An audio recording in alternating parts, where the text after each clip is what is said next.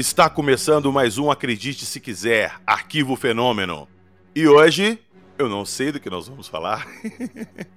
Olha só, a gente conversando para fazer essa gravação, e eu falei, Jackson, separa um caso bacana, legal, você sabe dos tipos de casos que eu gosto. Então ele virou para mim e falou assim, PH, vamos fazer o seguinte, tem a mesma impressão que nossos ouvintes vão ter. Eu vou contar o caso, narrar o caso e você vai interagindo ali comigo. Falei, perfeito.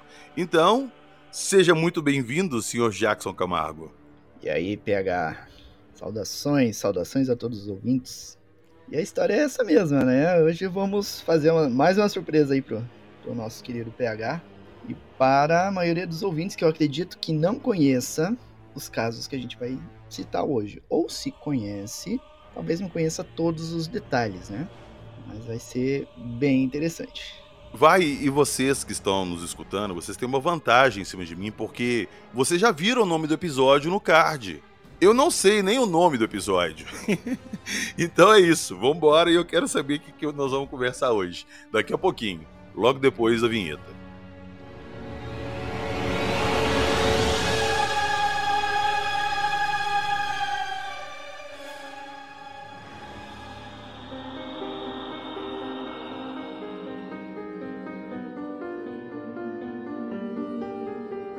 Avistamentos inexplicáveis, cabo com ganchos, contatos imediatos do terceiro grau, seres extraterrestres.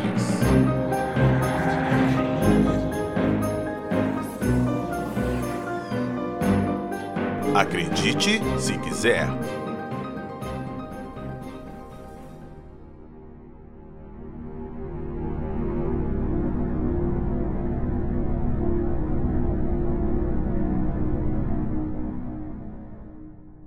Quero saber o que, que o Jackson vai me aprontar dessa vez. Jackson, fique à vontade. Muito bem.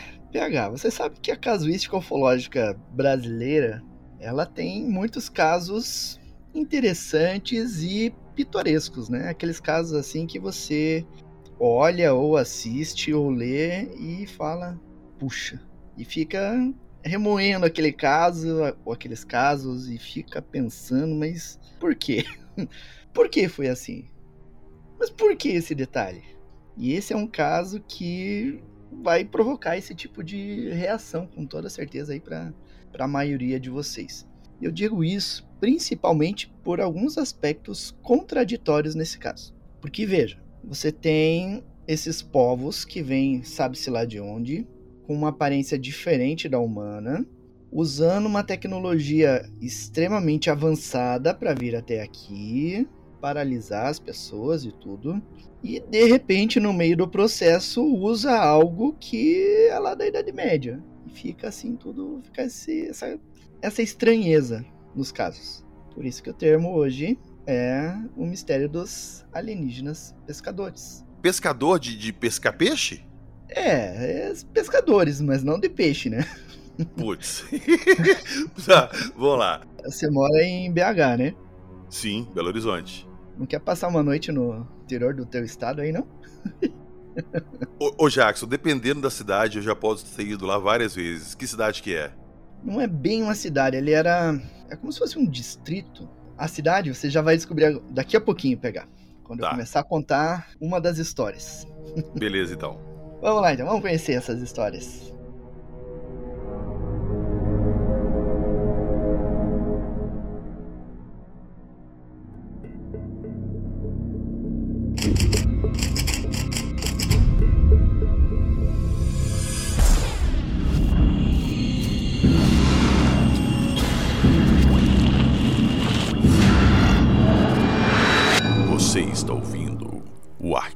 Fenômeno.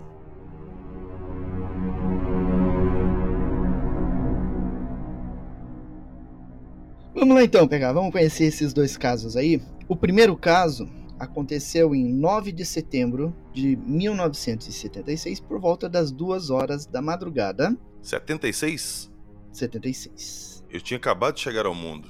Eita no distrito de Vargem Grande dos Carlos, no município de Jaboticatuba. Jaboticatubas, conheço. Conheço, assim, de passagem. Nunca uhum. fui a fundo na cidade, não, mas conheço. Então foi ali que aconteceu esse caso, envolvendo um comerciante desse distrito chamado Hermelindo da Silva. O senhor Hermelindo, ele tinha um bar, e ele fechou o bar por volta das duas horas da manhã, e esse bar ficava a 70 metros da casa onde ele mora, onde ele morava.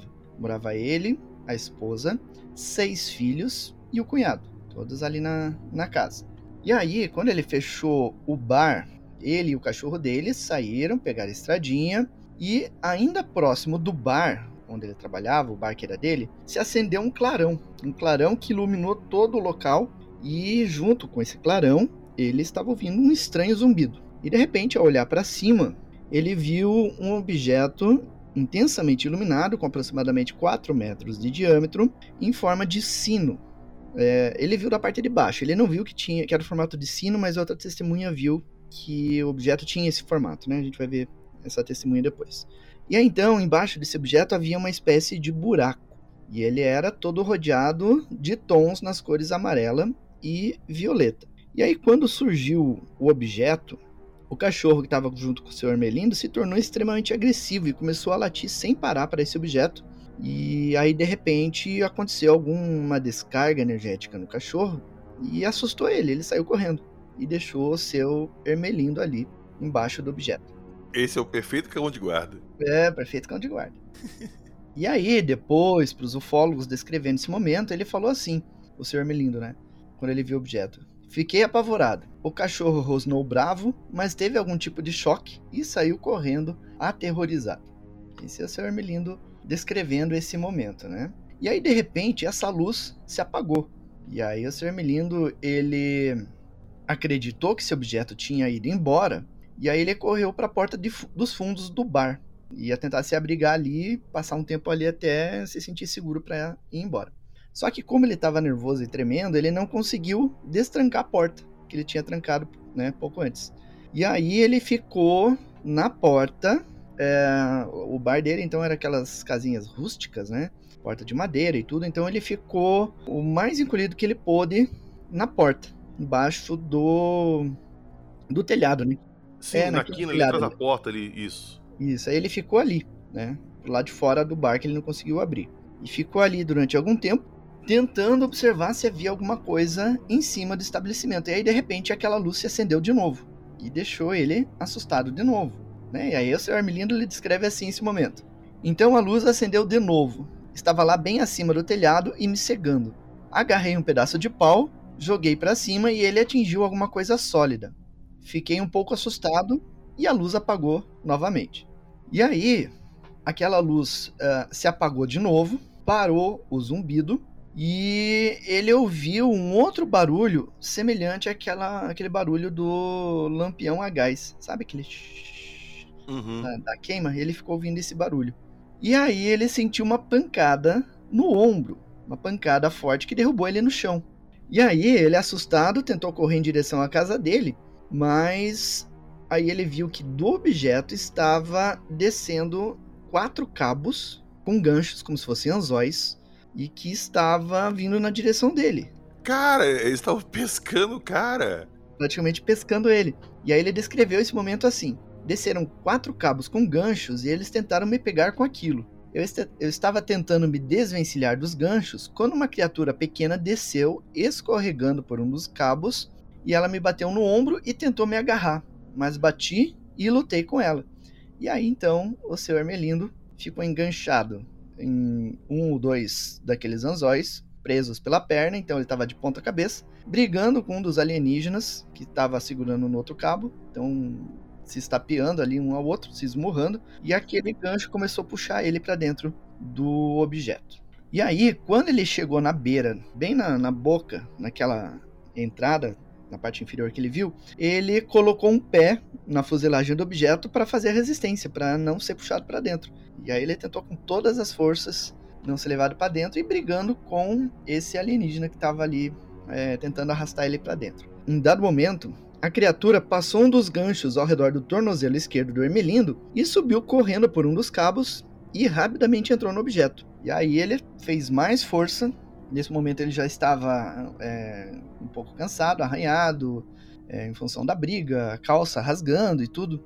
Então estava uma situação bem complicada. E esse alienígena, segundo a descrição do Hermelino da Silva, ele parecia um homem normal, mas com aproximadamente um metro de altura, vestindo um traje cinza, duro e polido, e usava uma espécie de capacete. Ele era muito ágil, e isso que dificultou um pouquinho a briga lá pro, pro seu Hermelino. E aí, quando o seu Hermelino colocou o pé na borda daquela, daquele buraco, tentando evitar entrar dentro do objeto, ele sentiu que era quente. Então, ele sentiu um calor vindo de dentro do objeto e na fuselagem. E enquanto estava brigando, ele começou a gritar por socorro, porque a casa dele ficava a 70 metros dali. E nisso, o cunhado que morava na casa junto com ele e a família ouviu os gritos e foi até a janela para verificar o que estava acontecendo. Peraí, então você imagina a cena que o cunhado dele viu quando ele chegou na janela? Ele viu o, o, o cara sendo pendurado? Sim, ele viu ele pendurado, viu o objeto em forma de sino, os cabos prendendo ele. Caralho! E, a, e aí ele reagindo, tentando fugir, né? Tentando não ser arrastado lá pra dentro do objeto. Você escuta um parente seu gritar socorro, você corre na janela e você vê um OVNI pescando o cara. Velho, você tá brincando comigo. Pois é. E aí, como ele, esse gancho estava preso na roupa, a roupa acabou, acabou rasgando e ele caiu de uma altura de aproximadamente 6 metros de altura em cima de, de uma planta chamada yucca, que tem bordas cortantes, né? Acho que você deve conhecer. E aí machucou ele ainda mais. Então, além de cansado e machucado pela briga, ele ficou arranhado por causa da planta. E assim que ele conseguiu levantar, ele correu até a casa dele e deu um chute na porta que arrebentou a porta da casa dele e entrou. Ele devia ter passado igual aqueles desenhos que vai atravessar a porta, fica o formato dele na porta, né? De tão rápido que ele passou. Mais ou menos isso. E aí o pé dele estava inchado, ele estava cheio de hematoma, tinha cortes, cortes nos braços, no corpo, no pulso, na testa, no rosto. O pé esquerdo estava ardendo, que é o pé esquerdo que ele colocou para não ser arrastado para dentro do objeto. E esse caso foi investigado pelo ufólogo Úvio Aleixo. E aí Uvo Aleixo, ele, ele deu uma declaração sobre o caso uma vez, falando assim, entrevistamos o farmacêutico que confirmou que Ermelindo estava muito nervoso e chocado, mas não tinha sintomas aparentes de queimaduras, apenas edema. Tudo isso é resultado da briga, né? Então ele estava machucado, teve que ir na farmácia lá comprar medicamento. E aí o Uvo ele continua. Quando Ermelindo caiu do gancho, seu cunhado abriu a janela e viu o objeto inteiro, não só o fundo, como Ermelindo tinha visto. Disse que era cônico como um, com o topo redondo, um UFO em forma de sino. Ele vira mesmo, era a parte de baixo do UFO. Então, aqui a gente vê a complementação de informações. O, o Hermelindo viu de baixo e o outro viu meio que de lado. Então, ele pode descrever a forma do objeto complementando um relato ao outro, né? E aí tem mais coisa. O cachorro do Hermelindo morreu três meses depois, de causas desconhecidas. Não se sabe Caramba. exatamente o que matou o cachorro.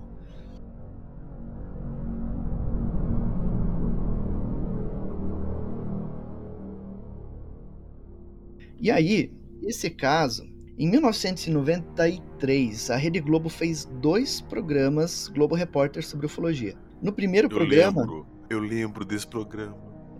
Eles, entrevistaram o Hermelindo, o Domingos Meirelles. Aí, existe uma informação que circula no meio ufológico que o Domingos Meirelles depois da entrevista, quando já não estavam gravando, ele virou para o Sr. Ermelindo e perguntou assim: Sr. Ermelindo, quantos, quantas garrafas de cana o senhor bebeu para ter uma experiência dessa? O Sr. Ermelindo, ele pegou, ele catou um, um facão que tinha debaixo do, do, do, balcão e saiu correndo atrás do repórter. Você me respeite, você me respeite, não me chame de, de mentiroso, seu miserável. Volta aqui que eu vou lhe capar. então, se isso for verdade mesmo, então prova que o Sr. Melindo ele realmente narrou uma coisa verdadeira, né? Sim. E ele se sentiu ofendido por, por insinuação de que ele tenha bebido e tenha mentido sobre a história. Ô, ô Jackson, mas olha só, é, agora eu, eu, vou começar aqui. Quando você estava contando, eu estava aqui me segurando para não te atrapalhar para perguntar algumas coisas. Por que corda com gancho? Deixa, deixa eu pôr meu ponto, minha pergunta primeiro. Se o seu Emelindo inventou essa história, ele provavelmente inventou essa história baseado em filmes, esse tipo de coisa que ele vê. Até onde eu lembro, eu não lembro de algum filme, a não ser desenho assim, que desse gancho para pegar a pessoa. Beleza, não tem em filmes de ufologia nem nada. Outra coisa, se é um caso real, por que, que eles usaram corda com gancho? É, essa é a questão, esse é o ponto pitoresco, contraditório da experiência que, que faz a gente pensar, mas como? Por quê? É, Cara, vai me dizer que você tem tecnologia para criar uma nave pra atravessar o universo e chegar até aqui. E você vai usar a corda com gancho. Essa é a questão. Agora, eu vou te falar uma coisa. Se ele realmente passou por experiência, foi uma experiência, cara, bizarríssima. Bizarríssima. Extremamente bizarra, né? Extremamente bizarra. E esse caso não é único. Tem outro caso com, com cordinha e gancho? Tem mais dois. Porra, velho. Aí você já começa a pensar, pode não ser mentira a história da, da cordinha e do gancho. Pois é. O outro caso aconteceu em Santo Antônio, no Rio Grande do Norte, em novembro de 1979, envolvendo uma, uma pessoa chamada Antônio Amador da Silva, que trabalhava em uma fazenda e por volta das 19 horas ele avistou uma luz que estava vindo na direção dele. E aí o seu Antônio ele narrou assim: Eram 19 horas, estava escuro e vi uma luz voando em minha direção. A luz me assustou porque eu já tinha ouvido falar de disco voador.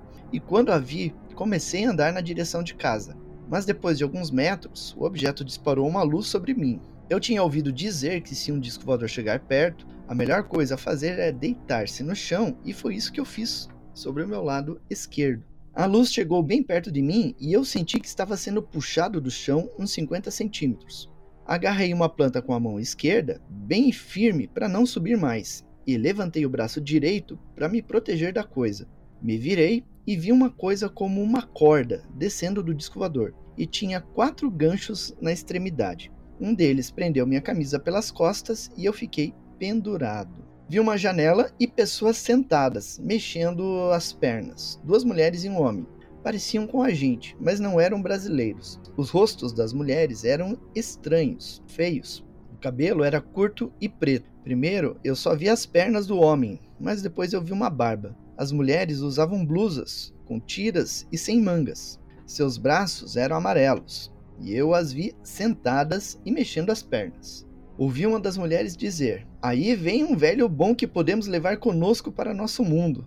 Fiquei apavorado. Fiquei com medo de que se gritasse o objeto me levaria embora. Estava chorando, mas não queria chamar ninguém. O tempo todo não larguei da planta. Uns 15 minutos depois, minha camisa rasgou e eu caí no chão. E aí ele se libertou e conseguiu voltar para casa, né?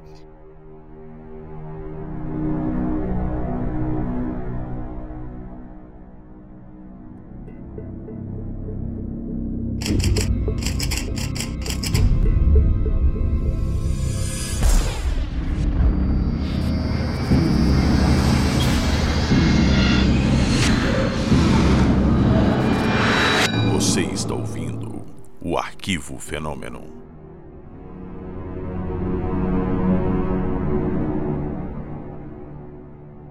Esse objeto que ele narrou, o objeto tinha a forma de charuto, cor marrom e tinha o dobro do tamanho de um carro. E aí, o ufólogo que pesquisou o caso, o Bob Brett, ele entrevistou a filha do amador anos depois e ela relatou assim: ele nunca mais voltou a trabalhar. Envelheceu rápido e parecia mais velho que sua idade. Começou a ter problemas de coração, suas pernas inchavam e as mãos tremiam. Antes daquela história, ele acordava às 3 horas, ia trabalhar e voltava para casa entre 19 e 20 horas, jantava, assistia um pouco de televisão e ia dormir. Mas depois daquilo, não trabalhou nem um dia mais. É um caso interessante, né, com efeitos fisiológicos e tudo. E isso me remete também a uma série de casos que acontecem, tanto no interior de Minas quanto em toda a região Nordeste, de pessoas que se deparam com esses objetos na zona rural à noite e que depois relatam assim: era como uma rede que era jogada sobre mim. E eles fazem essa alusão a redes, redes de pesca, como se fosse algo assim que os capturasse. Né? Então é algo assim bastante estranho. Tem o livro do Bob Pratt, O Perigo Alienígena no Brasil, tem vários e vários casos com esse tipo de narrativa. Ah, era como se fosse uma rede de pesca jogado sobre mim. Então é outro detalhe curioso nessa casuística, né, mais agressiva, digamos assim.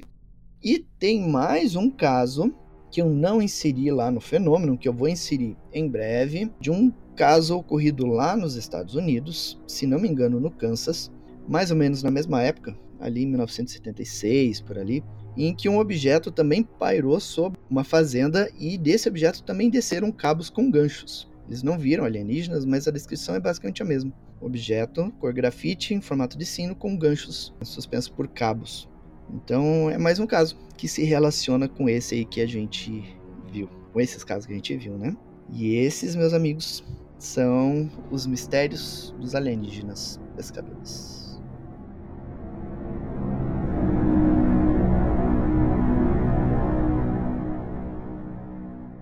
Mas, ô Jackson, olha só. No primeiro caso lá era só a cordinha com os ganchos. E os ET descendo pela cordinha e tudo mais. Nesse segundo, além disso, tinha os ETs que falavam português com o cara. Em português. Algo que acrescenta mistérios ao caso, né?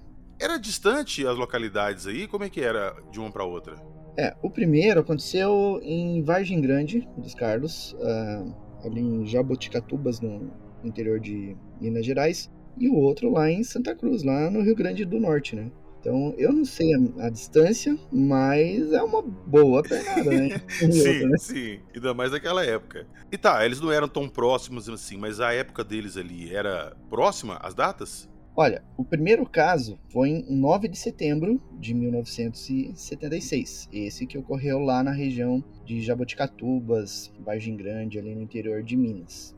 E o outro caso aconteceu em novembro de 1979, lá no Rio Grande do Norte. Tipo três anos depois. É, três anos depois, mas a situação é basicamente a mesma, né? É meu ponto assim que se fosse talvez um pouco mais próximo, não ia dar tempo naquela época dessa notícia chegar lá do outro lado com esses detalhes para a pessoa copiar o caso. Pois Eu é. acho que nem com esse tempo aí daria. Então, poxa, será que as duas pessoas estavam mentindo? Pois é. As pessoas nunca se conheceram, né? A história deles nessa época não era tão divulgada, não tinha nem internet na época, né? É isso que eu tava pensando, que também naquela época não tinha internet, não tinha nada. E uma notícia dessa assim não chegaria assim do outro lado do, do Brasil e tem o, o, caso da Fazenda também, né? Que, que você falou recente aí, pegando gado lá, que junta com esses três também e traça um paralelo. Pois é, existem essas similaridades nesses casos, né? E tem não apenas o dos alienígenas pegando na fazenda lá nos Estados Unidos, mas aqui no Brasil mas alguém investigou esse caso, tipo, sei lá, o Blue Book, o Blue Book no Brasil nessa época não ia vir aqui investigar, né? Ou, sei lá, o Cioane. Alguém pegou e investigou esse caso mais a fundo? Ou ficou só no relato? É, os dois casos foram investigados. O Bob Pratt, o ufólogo lá dos Estados Unidos, que vinha ao Brasil fazer investigações, ele investigou os dois casos. O caso do Ermelindo, lá em Minas, ele foi investigado também pelo pessoal do Cicoane, lá, o Dr. Uvio Aleixo e tudo, que foram várias vezes para a região ali fazer coleta de casos e tudo. Então eles investigaram esse caso profundamente, né? Já aquele do Rio Grande do Norte, até onde sei, foi só o Bob Pratt. E esses outros casos que eu falei da rede, que o, a pessoa que tem experiência declara, é como se fosse uma rede que foi jogada sobre mim. É, foram casos investigados pelo Bob Pratt. Esse é um padrão nos casos dele lá na, na região norte e nordeste. É um padrão dos relatos, né? Estranho demais, né? Bem estranho. Por isso, né, por esse caráter assim de pesca, seja pesca com, com anzol ou pesca com rede, é que nós batizamos essas ocorrências aí como o mistério dos alienígenas pescadores.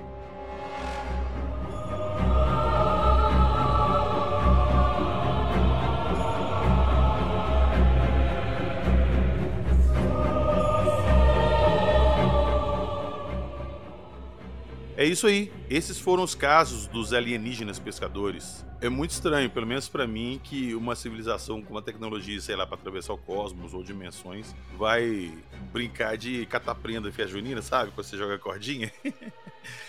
Mas vai saber, né, cara? Vai saber se a tecnologia deles não tinha um raio trator, alguma coisa, eles improvisaram ali ou se deu defeito, então vai saber. Eu acho interessante, é diferente do, do que a gente está acostumado, assim. Mas eu, eu dou credibilidade pro caso, sim. Dou muita credibilidade.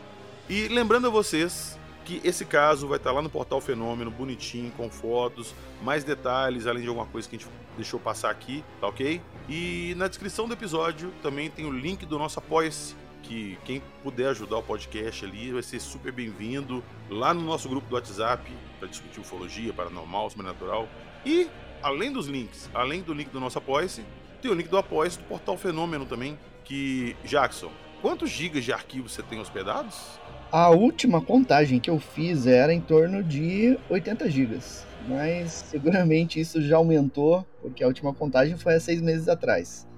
De lá para cá já subi muita informação para lá, né? Então deve estar com uns 100, 110 Isso, uns 100 gigas um pouco abaixo de 100 GB. Então não é qualquer provedor que aceita isso. Então quem puder entrar lá no Apoia também dar uma moral pro fenômeno continuar aí sempre expandindo o seu acervo, porque eu duvido que se vocês procurarem no Brasil, vocês vão achar um site tão completo com arquivos de ufologia quanto o fenômeno. Se bobear, acho que nem por aí pelo mundo tem. Se tiver, vai ter nos Estados Unidos, olhe lá.